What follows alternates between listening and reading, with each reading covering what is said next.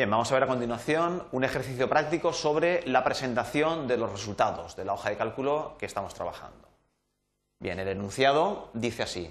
Abrir el libro de Excel que contiene la hoja generada en nuestra última práctica y mostrar sencillamente su presentación preliminar.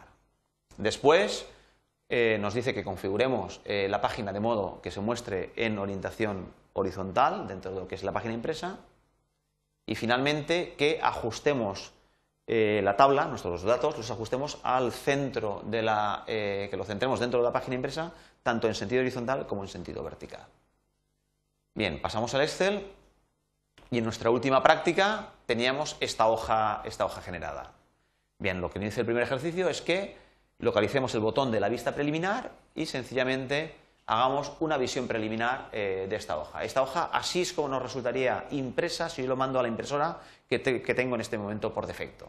Bien, tiene unos márgenes los que sean, los márgenes por defecto, y se nos va a, representar de esta manera. Bien, lo que nos dice el segundo punto de este ejercicio es que, bueno, nos damos cuenta de que, de, que de estos datos, tal como estén configurados, pues forman una tabla que es un poquito más ancha que, alta y eh, que su impresión entonces en el folio, en la página, de esta manera, pues no, pues no nos satisface. A lo mejor que deseamos pues que quede impresa pues en el mismo sentido, en sentido horizontal dentro de la página.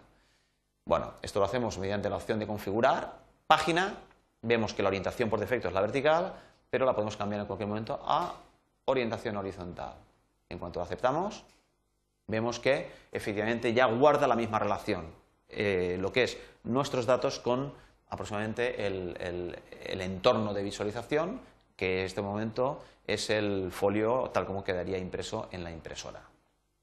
Bueno, el, último punto que nos, dicen es que eh, centremos estos datos en la página. Lógicamente aquí vemos que está como, es relativamente pequeña para lo que es el tamaño del folio y está todo muy ajustado arriba a la izquierda. Entonces, pues esto tampoco nos llega de, eh, nos satisface plenamente a la hora de, eh, presentar el resultado en, papel. Bien, en este caso nosotros vemos que podemos jugar con los márgenes, es decir, los márgenes podríamos ir eh, cerrando los márgenes de modo que nos vayan mandando estos datos, nos los vayan mandando al centro de la página. Bueno, hay una opción mejor que recordamos que está en la parte de archivo, configurar página.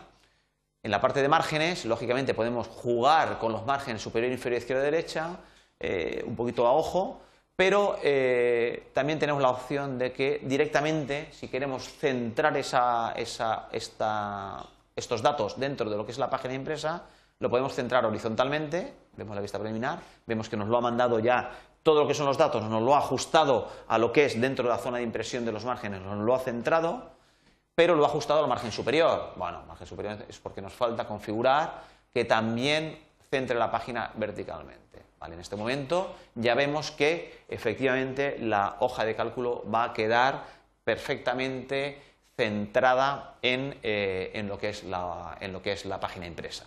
Bien, si finalmente viéramos que efectivamente pues que resulta incluso demasiado, demasiado, eh, demasiado pequeña para lo que es la página impresa, pues ya podríamos jugar incluso pues con el tamaño de la escala, pues podríamos decirle que lo imprima pues a un 110%, por ejemplo, para que resulte pues un poquito más grande. Bien, en cualquier caso, eh, esto es lo que nos planteaba el ejercicio eh, propuesto.